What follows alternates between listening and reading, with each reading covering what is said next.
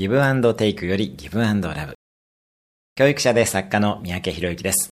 皆さん口を揃えて相手を変えたければ自分が変われと言いますが、相手を変えるために自分が変わるだと失敗します。相手が変わらなくても OK。つまり期待をしないことです。ギブアンドテイクからギブアンドラブの概念を持ちましょう。あなたはなりたい自分になることだけを考えればいいのです。すると相手も変わります。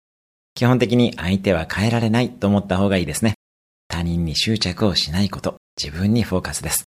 他者には見返りを期待せずに貢献しましょう。なお、人を嫌いになりそうになった時は、へえ、こんな人もいるんだ面白いな、と好奇心を持つと楽ですね。今日のおすすめアクションです。小さな貢献をする。今日も素敵な一日を。